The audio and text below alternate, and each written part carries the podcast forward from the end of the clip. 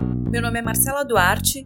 Sejam muito bem-vindas e bem-vindos ao episódio zero da temporada zero do podcast do Meio Fio. Brincadeiras à parte, o Meio Fio é um espaço para a gente debater a vida em cidade, para a gente pensar e repensar as cidades, para a gente falar de tudo o que tem a ver com a relação das pessoas com as suas cidades. E eu fico muito feliz que depois de um ano do Meio Fio, finalmente está no ar o primeiro conteúdo que é justamente esse podcast. Para quem não conhece, o Meio Fio até esse momento é uma agenda colaborativa de eventos de rua e em espaços públicos. E agora, finalmente, a gente começa a produzir conteúdo. Para quem ainda não segue, vai lá. No Facebook é facebook.com/barra meio fio site, tudo junto. No Instagram, meio underline fio. E no Twitter, a arroba meio underline fio underline site. A nossa primeira temporada do podcast é em função do Dia da Mulher. Então, neste mês de março, nós vamos conversar com algumas mulheres para a gente falar sobre gênero e cidade. E eu tô aqui com a Marina Arco, que é coordenadora da pesquisa de mobilidade por bicicleta e os desafios das mulheres de São Paulo. Foi uma pesquisa lançada em 2016 pela Ciclocidade. A Marina Arco, que é ciclista e acabou de entregar a sua dissertação intitulada A Bicicleta e as Mulheres: Mobilidade Ativa, Gênero e Desigualdades Socioterritoriais em São Paulo. Marina, muito bem-vinda. Oiê, obrigada pelo convite, Mar.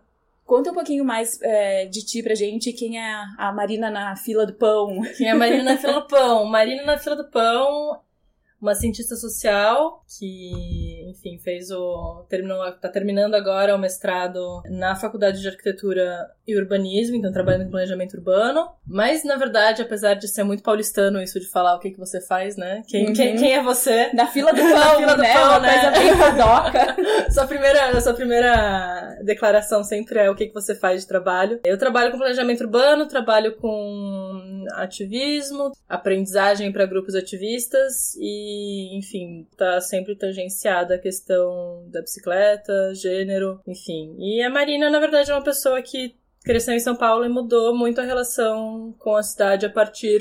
Mudou muito a relação com a cidade a partir do uso da bicicleta. Então também acho que tá aí um pouco a motivação para para tudo isso, assim, que passou a enxergar a cidade de um outro jeito a partir do momento que comecei a pedalar em São Paulo. Certo. E eu peguei a, a dissertação da Marina, dei uma lida por cima, porque ela é uma dissertação bem extensa. Dei uma lida e me chamou a atenção que tu deixa bem claro ali no texto que tu te interessou por esse tema, tu começou a pesquisar esse tema a partir de uma experiência pessoal. Uh, fala um pouquinho sobre essa, essa tua motivação, por que que tu resolveu falar sobre mulheres e bicicleta né, em São Paulo. Tu percebia problemas enquanto tu estava desempenhando esse papel de ciclista? Sim, eu acho que na verdade foi um clique maior, foi um clique um pouco mais amplo de perceber como que era a lida com a cidade enquanto sendo mulher. Eu acho que começou, eu acho que eu me aproximei mais pelas questões de gênero do que pela questão da bicicleta. E quando eu comecei a pedalar em São Paulo, eu vi que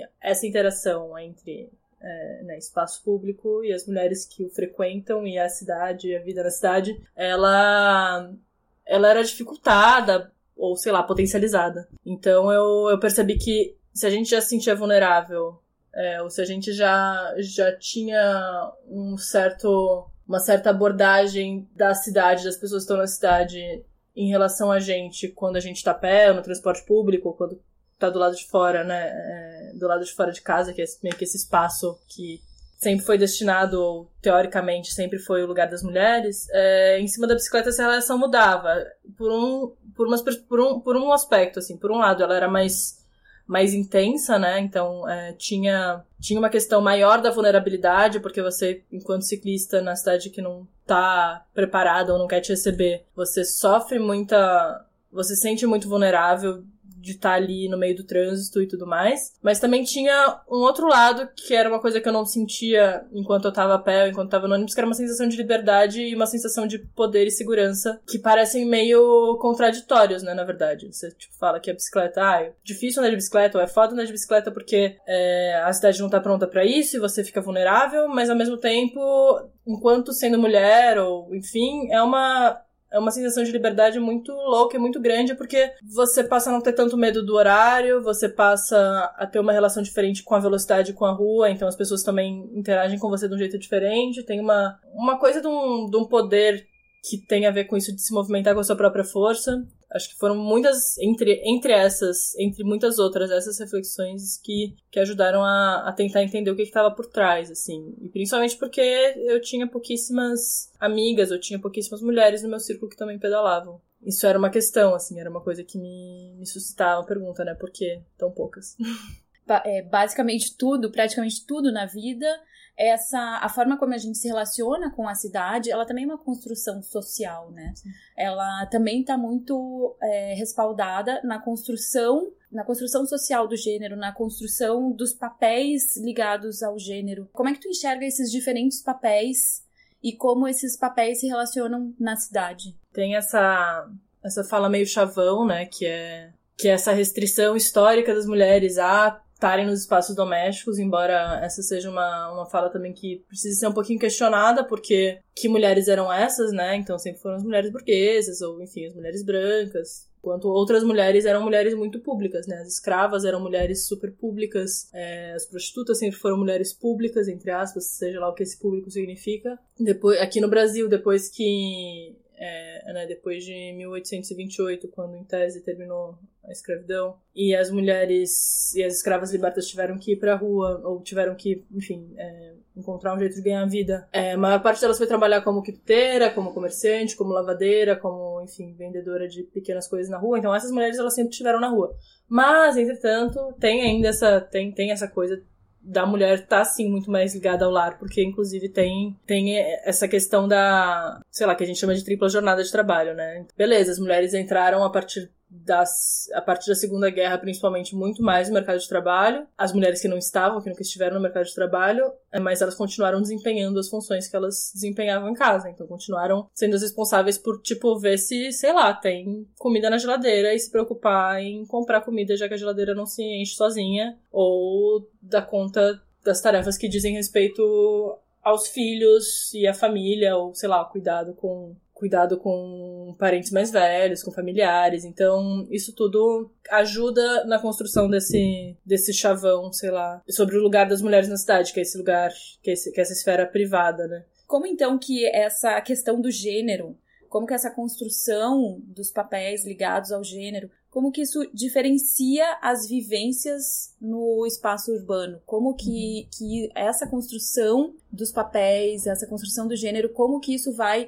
afetar a forma que a gente vivencia a cidade? É uma coisa que eu tentei muito trabalhar assim nesses últimos anos e que eu acho que talvez eu tenha conseguido avançar, não sei. É dessa, desse aspecto mais subjetivo da lida nossa com, com o espaço e com a cidade, né? Então, acho que qualquer mulher consegue pensar muito bem, assim, é, sei lá, vai traçar um caminho na cabeça para ir para algum lugar e consegue pensar muito bem por onde ela deve passar ou por onde ela não deve passar para chegar naquele destino que ela quer. É, e esse passar ou não passar não envolve só, tipo, um homem, por exemplo, diria, ah, não, não vou passar por ali porque é feio, ou não vou passar por ali porque, sei lá, fulano teve o celular roubado ali semana passada, mas envolve, acho que o que, o que se tem a perder é sempre muito maior, né? Então é uma vulnerabilidade, um medo, um medo da própria violência física e da violência sexual que tá sempre presente, muito presente na vida das mulheres, muito mais do que na vida dos homens. Isso faz com que a gente acabe criando estratégias ou criando rotas, né? Diferentes e, e alternativas para, entre aspas, sobreviver na, sobreviver na cidade. Então, por exemplo, ruas que têm, sei lá, muitos muros muitos muros altos e que a gente sente que, que não tem interação entre o que está dentro do muro e o que está do lado de fora do muro. Então tem essa sensação de que aquilo ali é possivelmente mais violento. A própria coisa da iluminação, que a gente acha que muitas vezes é, é uma sensação virtual de segurança, na verdade, ela possibilita, tipo, você olhar um pouco na frente o que está acontecendo. Acho que sempre pensando nessa perspectiva da, da violência da violência de gênero especificamente. Ou, por exemplo, falando sobre essa interação com a rua, né? Então, bairros ou ruas ou caminhos em que tem mais gente, sei lá, um bairro que tem muitos bares, mas esses bares são todos frequentados por homens, talvez, apesar disso, apesar de ser uma rua super super movimentada, talvez seja um caminho que você não necessariamente queira passar e você prefira fazer um caminho pela rua que seria mais insegura entre aspas, então com com, sei lá, mais uso residencial e tal. Além disso, tem a dimensão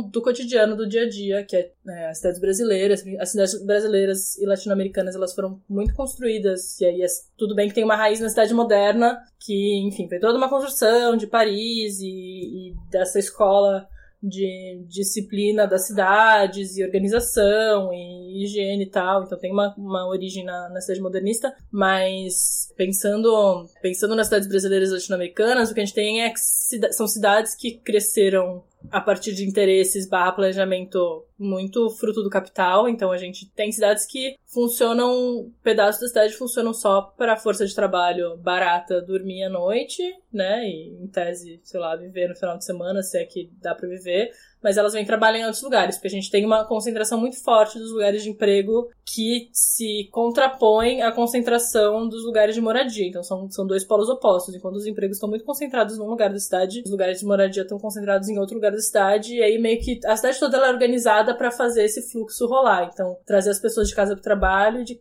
do trabalho para casa. E aí, tipo, com essa pensando em gênero, né, tudo isso para falar que pensando em gênero, quando a gente fala ou quando a gente pensa nessa cidade estruturada a partir dessa lógica, como recai sobre as mulheres ainda majoritariamente a tarefa de, de também dessa tripla jornada, então também cuidar de casa, também cuidar dos filhos, e como a cidade está estruturada, na verdade, só para servir ao trabalho produtivo, que a gente chama, acaba que tem um descompasso enorme e uma dificuldade gigantesca em tentar conciliar essas esferas, tipo, da vida doméstica com as esferas do trabalho produtivo. Então, tudo é muito mais penoso. Ou a própria, sei lá, distribuição de vagas das escolas que estão no bairro e não no centro, né? Ou das escolas municipais que estão ali nos arredores. Ou o próprio horário de funcionamento das escolas, né? A gente vê, sei lá, entrada às sete, saída ao meio-dia, ou, sei lá, entrada às sete, saída às quatro. Pô, não seria melhor se a escola começasse às oito e a saída fosse às cinco? 5, que daí também os pais conseguiam conciliar melhor com o trabalho, ou saída fosse a 6, enfim. Como é que essa equação toda poderia ser feita? Ou, sei lá, a própria existência de comércio, ou não nos arredores, nos arredores dos bairros, ou tipo no meio dos bairros que são mais residenciais, ou nos terminais de ônibus, ou nas estações de metrô, né? Como é que esses lugares, que já são lugares, tipo, naturalmente, que tem muito fluxo, porque atendem essa função primária da cidade, né? Primeira da cidade, que tem sido levar a força de trabalho de um lado pro outro, como é que esses espaços também poderiam ser aproveitados para facilitar essas coisas? Então a dificuldade, na verdade, ela tem muitas esferas. Ela tá na esfera do, do expor o corpo do lado de fora, né? Do evitar caminhos à noite, de evitar sair de casa à noite, de evitar determinados lugares, de ter uma memória marcada do determinado escadão, ou daquela rua, ou daquele ônibus que aconteceu alguma coisa. Então, é um, é um mapa mental. O mapa mental das mulheres na cidade é um mapa mental todo cheio de, de dificuldades, todo cheio de barreiras, assim, todo cheio de memórias meio ruins, ou memórias boas, mas que te fazem optar ou não por frequentar e circular determinado espaço. De que forma que isso acaba virando mais uma dificuldade, mais um entrave na vida das mulheres?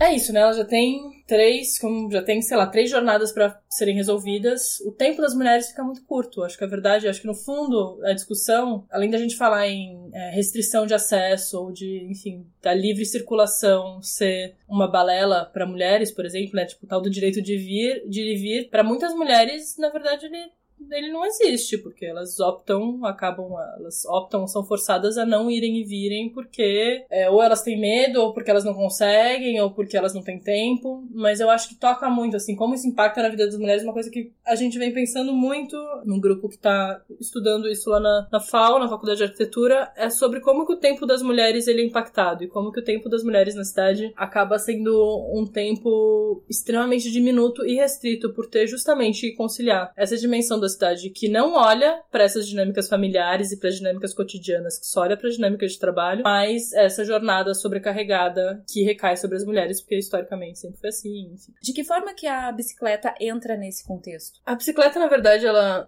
acho que sempre que a gente pergunta por que, por que a bicicleta na cidade, é porque a bicicleta ela, ela é simples e ela independe de grandes infraestruturas. E a bicicleta é muito mais rápida do que a pé, né? Um ciclista geralmente sei lá, consegue desenvolver uma velocidade de 3 a 5 vezes superior a de alguém que vai a pé. Então, se a gente tá falando também em tempo, em, em como conciliar as coisas todas na cidade. Eu acho que, que ela se coloca como uma solução ou como uma, uma possibilidade muito viável e muito interessante também a partir dessa chave do tempo, da economia de tempo, da economia de energia. E aí a gente entra numa coisa de energia pensando em combustíveis fósseis, mas também toda a energia que está envolvida em fazer esses, esses veículos movidos a combustíveis fósseis funcionarem, né? O que, que significa uma infraestrutura no sistema de trânsito numa cidade como São Paulo, né? Toda, toda a rede de, de transporte público, toda a rede de toda a rede do viário que enfim, majoritariamente ocupada por carros, mas enfim, mas toda a cadeia produtiva disso também, se for para pensar lá atrás. Então a bicicleta,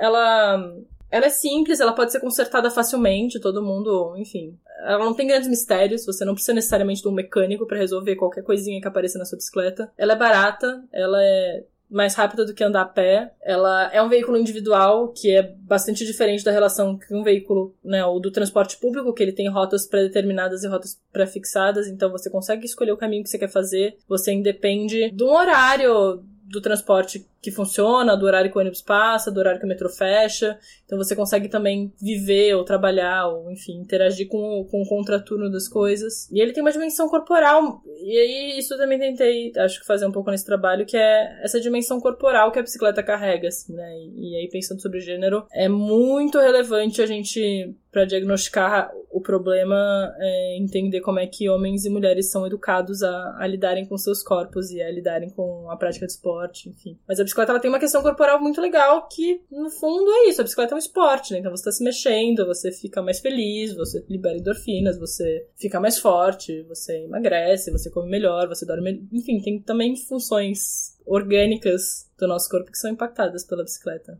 mesmo que indiretamente, embora seja resultado completamente direto. Então acho que um pouco mais nessa linha, assim, também. Agora, apesar de todas essas vantagens, é, segundo a pesquisa de mobilidade de 2012, que acho que foi o maior índice já pesquisado, já encontrado numa pesquisa, ainda assim, ainda sendo o maior índice, a pesquisa apontou que 12% dos ciclistas de São Paulo em 2012 eram mulheres. Por que, que apesar de todas essas vantagens, por que, que esse índice, esse percentual ainda é tão pequeno? É, e são 12% de 1% das viagens que são feitas em bicicleta na cidade, mais ou menos, né? Tem várias discussões sobre, sobre a metodologia, que, que não é uma metodologia que necessariamente quer mensurar as viagens de bicicleta e tal, mas é o número que a gente tem, é o número que a gente acredita. Então, esse 1% das viagens feitas em São Paulo são feitas em bicicleta, e desse 1% só 12%. Eu acho que são muitos, são muitos, são muitos motivos, assim. Eu acho que tem uma dimensão corporal forte, né? As meninas, elas, elas são ensinadas a, a se preservarem, a brincar de boneca, a brincar dentro de casa, a não fazer molecagem, né? Brincar na rua, pular carcaça, jogar futebol, né? Essas coisas que envolvem a dimensão dimensão corporal que envolvem expor o corpo, elas são coisas que são. que as meninas são sempre ensinadas a, a não fazerem desde sempre, desde pequenas. Isso está diretamente relacionado com a uma capacidade ou a uma é, disponibilidade maior para testar coisas, né? Então também entrar em contato com um desconhecido, que daí nesse caso, sei lá, é a bicicleta, começar a usar a bicicleta ou vencer essa barreira de usar a bicicleta e se arriscar, entre aspas, né? Então também tem essa coisa da aversão ao risco que seria maior entre as mulheres, mas que também é uma coisa da própria socialização, e da própria relação de gênero que tá, que tá implicada, então as mulheres nessa toada do tipo ficar em casa, não fazer molecagem, não se machucar, isso tudo carrega também um. Tem, tem uma carga de, né, não se arrisque, não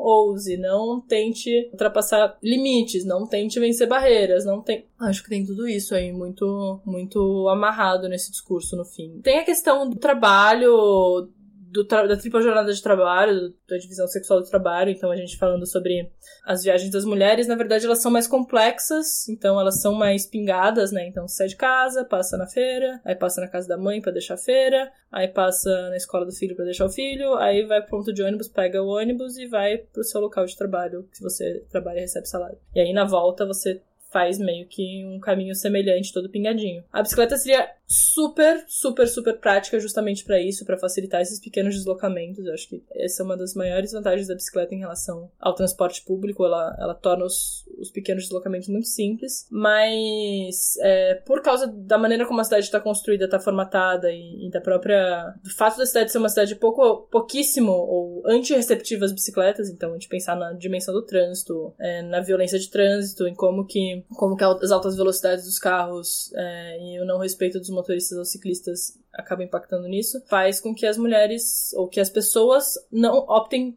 não pela bicicleta, e quando você vai colocando mais coisas na equação, tipo, ai, levar compra, ai, levar criança, ai, não sei o que, vai se tornando mais complexo. Bom, Marina, e aí, quando tu tinha coordenado a pesquisa sobre as mulheres ciclistas da ciclocidade, vocês já tinham feito um esforço na direção de uma pesquisa mais qualitativa, uhum. né? Tentando se diferenciar um pouco do, do, da maior parte das pesquisas que já existem, que são mais quantitativas. E agora, na tua dissertação, tu entrevistou mais mulheres. O que que tu achou, o que que tu encontrou nessa...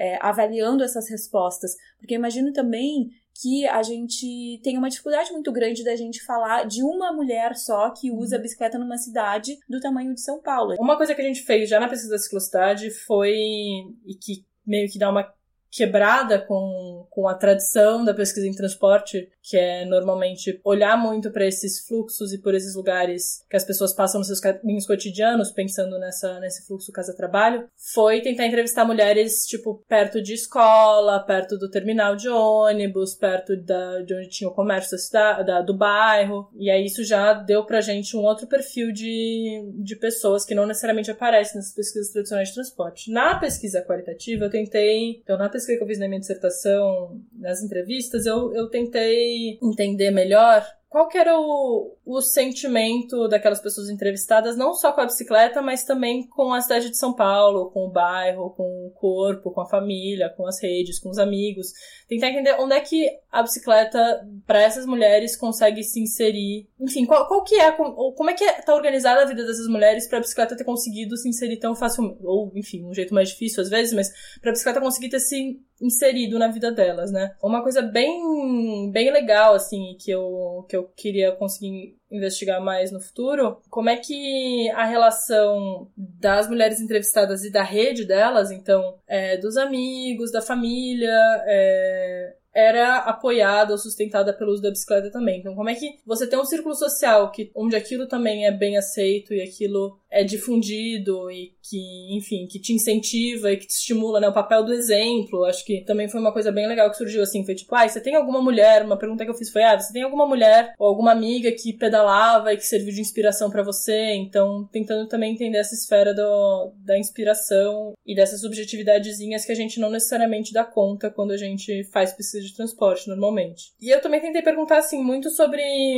sobre as sensações e as experiências das pessoas pedalando, mas enfim, experiências memoráveis, experiências nem tão boas, se elas já foram, já tiveram algum acidente, já foram atropeladas, como é que elas, como é que elas se sentem quando estão pedalando de dia ou à noite, se elas evitam algum caminho, como é que é essa relação delas também com o entorno, assim. Uma coisa que eu percebi bastante é que a ligação com a bicicleta ela é, ela é muito afetiva, sabe? As pessoas não sei, enfim, eu não dirijo, então eu não, não sei se as pessoas têm essa relação com o carro. Dizem que tem, mas a bicicleta, ela sempre tem uma história meio. Ela, ela sempre tem uma história por trás, assim. A bicicleta entra na vida das pessoas, é sempre, ah, porque quando eu passei no vestibular eu ganhei uma bicicleta, ou quando eu me separei e, e a bicicleta que era do meu ex-marido ficou lá em casa, e aí um dia eu resolvi que eu ia começar a pedalar. Teve uma outra entrevistada que precisou começar a pedalar porque o médico falou que ela precisava perder peso, e aí ela resolveu que ela ia começar a ir pro trabalho de bicicleta. Enfim, ela pedala 30 km por dia. E a bicicleta é a grande paixão da vida dela. Então a bicicleta, ela, ela sempre tem essa dimensão, tipo. As pessoas sempre lembram com carinho, sabe? Nunca é aquela coisa tipo, ai, que saco, eu tenho que andar de bicicleta porque a bicicleta é a única coisa que me resta. Assim, não tem nenhuma pretensão de tentar extrapolar isso pra, tipo, todas as mulheres do mundo, inclusive porque tem um recorte. Não, eu tentei que não tivesse um recorte de classe como teve é, na minha pesquisa, mas, enfim, foram as circunstâncias. Mas gostaria muito de saber como seriam as respostas se eu tivesse entrevistado, sei lá, mulheres do interior daquelas cidades que tem, tipo, uma mega tradição, que todo mundo anda de bicicleta e tal, qual, tentar entender qual é a relação dessas mulheres com a bicicleta. E eu acho que esse fato da bicicleta para essas mulheres que eu entrevistei em São Paulo ter essa dimensão afetiva tem muito a ver com o fato de estar em São Paulo também, né? De significar uma quebra de lógica, uma ruptura de, é, de jeito de ver a cidade, de jeito de interagir com a cidade e todos os significados que carrega quando você se rebela, entre aspas, e, e, passa a pedalar como transporte. Agora, tu comentou que fez essa pergunta se uh, existia na família ou no círculo de amigos um modelo, alguém que serviu de inspiração para uhum. essas mulheres. E nas respostas, tu percebeu isso, que realmente ter um modelo é importante? Sim, surgiu. Foram coisas, foram coisas interessantes, assim, que sei lá, mulheres mais velhas começaram a pedalar inspiradas por amigas que pedalavam, ou também entender em famílias onde a bicicleta ela era mais inserida na família, então, sei lá, morava num bairro plano em São Paulo, na zona sul de São Paulo, na várzea do Rio Pinheiros, e ali todo mundo andava de bicicleta, porque é um bairro super plano, super ótimo, então sempre pedalou desde pequena e foi estimulado a fazer isso, e tinha outros membros da família que também pedalavam, né, então parece que essa é uma questão, assim, você não ser o peixinho fora d'água do seu grupo, porque afinal, sei lá, somos seres sociais e seres sociais querem sempre se inserir no grupo.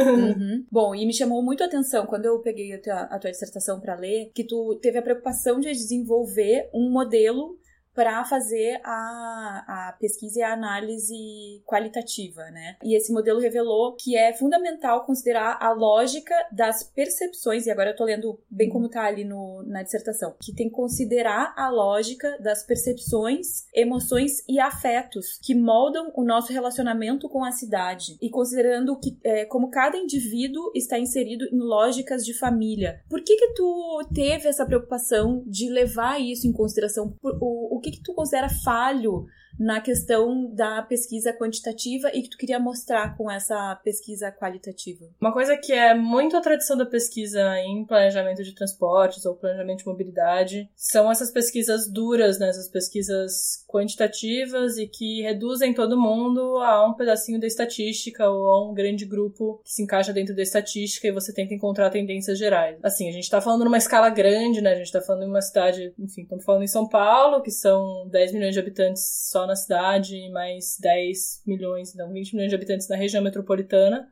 E aí, quando a gente está falando em planejamento, a gente tem que tentar olhar para o macro, mas eu acho que se a gente já pula direto para essa visão macro, a gente perde muito das pequenas dinâmicas cotidianas que estão muito relacionadas com a maneira como as pessoas usam a cidade, né? E quando a gente tenta reduzir todo mundo, né, ou tenta reduzir as mulheres simplesmente, é tipo, mulher, ah, mulheres não pedalam porque as mulheres, sei lá, são mais preguiçosas ou são mais ariscas ou têm mais medo, se, se arriscam menos no trânsito, então a gente vai ter que necessariamente usar como solução para isso construir infraestrutura cicloviária, a gente está também reduzindo a dimensão do problema. Quando, quando acho que a gente olha para o afeto, para as emoções e para a relação das pessoas mais subjetiva com a cidade e com o próprio cotidiano delas, a gente está olhando para uma dimensão que traz à tona é, outras respostas. Então, ao invés de, sei lá, política de infraestrutura cicloviária, o que talvez seja mais importante ou mais interessante ou tenha mais efeito é a gente inserir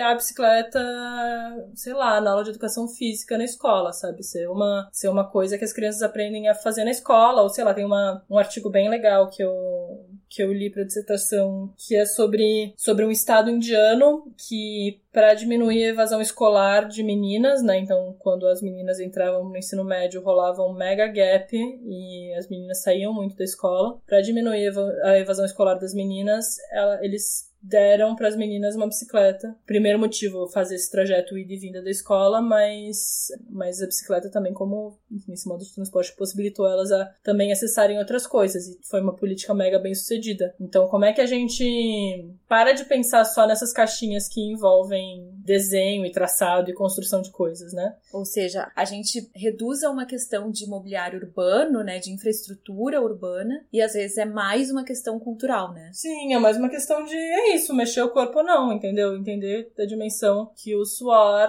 ou sei lá, o jeito como o suor é visto pela sociedade e como as meninas se incomodam muito mais em suar do que os meninos, porque, sei lá, tem que sempre estar impecáveis ou ouviram a vida inteira que elas têm que estar arrumadas, sentar de perna fechada, não ser moleques, né? E teria, será, uma. É, agora tu estava falando sobre isso, eu estava pensando, será que isso não tem uma relação com essa cultura que a gente que a gente vive ainda, mas que acho que nos últimos anos a gente, pelo menos a gente vem falando muito, que é sobre essa cultura do tipo, é, o meu corpo tá aqui, o meu corpo é, né, o meu corpo minhas regras, né? Não é porque eu tô aqui na rua com shorts, não é porque tá aparecendo minha coxa que tu tem o direito de é, me assediar ou fazer alguma coisa comigo, né? Será que não tem uma relação com isso também? Eu acho que tem, eu acho que tem uma, dimensão, uma, uma relação com uma maior né, liberdade ou uma maior, uma maior discussão sobre o que é essa liberdade para as meninas. Então, cara, tem estudos inteiros estudando ou falando sobre como as meninas é, jogam a bola ou arremessam a bola diferente dos meninos, porque elas são ensinadas que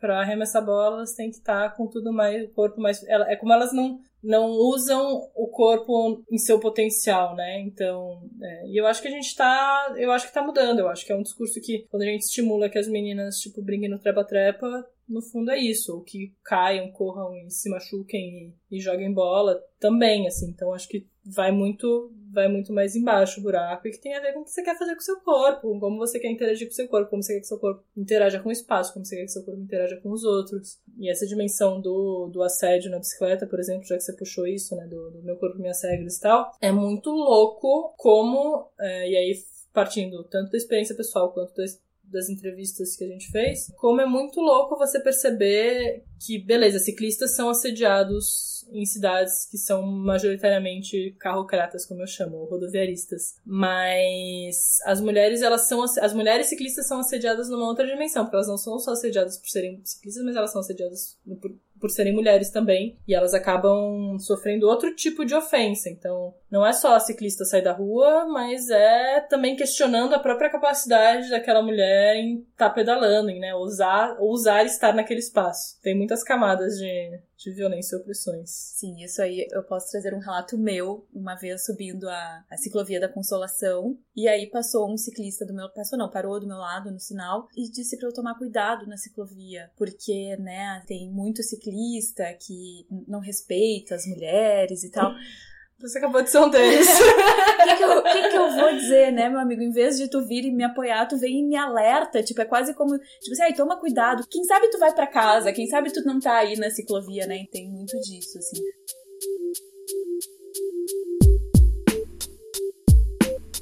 Bom, Marina, eu queria então agora parar para uma sessão, digamos assim, que a ideia é convidar o entrevistado, a entrevistada no caso, para uh, sugerir alguma alguma dica, alguma coisa, pode ser um filme, uma leitura, né, pode ser um livro, pode ser uma exposição, uma palestra, para quem se interessa por esse tema.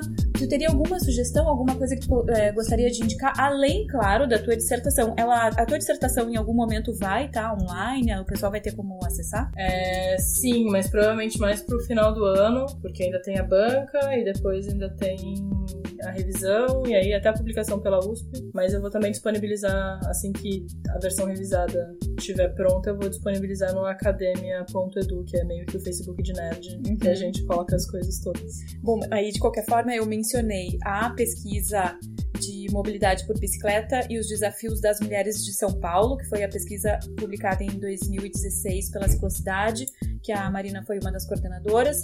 Essa pesquisa tá lá no site da Ciclocidade para quem quiser acessar, né? Sim, sim. É só acessar ciclocidade.org.br. E aí tem alguma dica para quem quer saber mais? Tenho, eu ia tem tem na verdade um livro e aí pensando mais na dimensão poética da coisa, é, tem um livro que eu gosto muito que eu li numa tacada só assim no café da manhã de domingo que chama O Mundo Sem Anéis, 100 dias em bicicleta, de uma menina que chama Mariana Carpanese. Então é meio que um diário dela, também ilustrado e tal, ela é ilustradora também. Fazendo um, um, diário de viagem numa bicicleta que ela fez sozinha é, pela França, Espanha e Portugal. É, é, bem, é bem bonito, assim, é bem engraçado. E tem um filme afegão, eu acho, ou saudita, acho que é um filme saudita, que chama Vaida. É, O Sonho de Vaida. É W-A-D-J-D-A que é um filme muito bonitinho sobre a Vaida, que é essa menina que o sonho da vida dela é comprar uma bicicleta para entrar nas corridas com os amigos. E aí ela precisa vencer uma série de barreiras na família, na escola, enfim, porque ela é uma menina, é uma menina da Arábia Saudita. Então também é o primeiro longa é, que foi dirigido por uma mulher na Arábia Saudita. Então, é um filme de 2012 que teve sua primeira mulher diretora agora também. Então tem vários simbolismos. É um filme muito bonitinho, é um filme, enfim, a, a atriz que faz a Vaida, que é uma menina, 10, 12 anos, é muito fofa e é muito louca essa relação dela com esse com o que, que a bicicleta significa para ela nessa, nesse imaginário assim do desejo do, do que ela quer poder fazer, sabe? É bem legal, vale a pena. Tá ótimo, então. Essas as dicas da Marina Arco. Excelente. Eu só esqueci de dizer no início que a dissertação da Marina é a dissertação do mestrado na Faculdade de Arquitetura e Urbanismo da USP e que foi orientada pela professora Paula Santoro, né? Acho que é importante a gente dar esse crédito também para os nossos orientadores. Sim, né? com certeza, porque a Paula também foi uma fada madrinha sem a qual nada teria saído, assim. Acho que é uma tive uma grande sorte. Bom, não posso deixar de mencionar que ela dedica a dissertação ao avô Armando, coloca uma frase dele linda, maravilhosa, que pro avô dela nunca houve coisas de menina e coisas de menino. Acho que é uma frase muito legal pra gente encerrar, então, esse primeiro podcast do Meio Fio. Eu também não posso deixar de agradecer algumas pessoas que me ajudaram, o Ricardo Duarte, meu irmão que me ajudou na parte técnica, a Bárbara Níquel, que sem ela eu não teria feito esse podcast, e o André Tchernobai, que fez a vinheta de abertura. Muito obrigada e até a próxima!